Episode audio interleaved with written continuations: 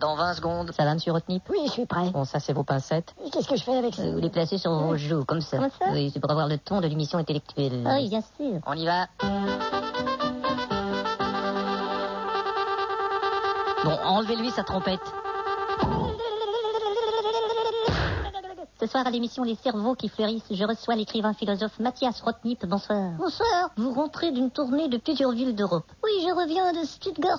Une belle ville d'Allemagne. Et également de Hortiguero. Qui est une ville d'Espagne. Et aussi de Strudlergut. Qui est une ville de... C'est pas Mm-hmm. de ville, c'est que je viens d'avaler une partie de mon dentier. Vous représentâtes jadis le clergé dans les coins les plus reculés. Oui, dans les tribus, j'ai amené des gens de couleur à être croyants. Vraiment. Et je leur ai aussi appris à dessiner avec des croyants de couleur. Bon. Oui, il faut faire gaffe avec les pincettes. Merde. Je vais vous les remettre. T'es manqué. Voilà.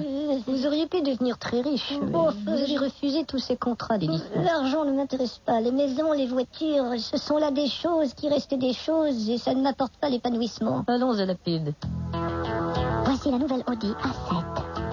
C'est une chose qui reste une chose et ça n'apporte pas l'épanouissement.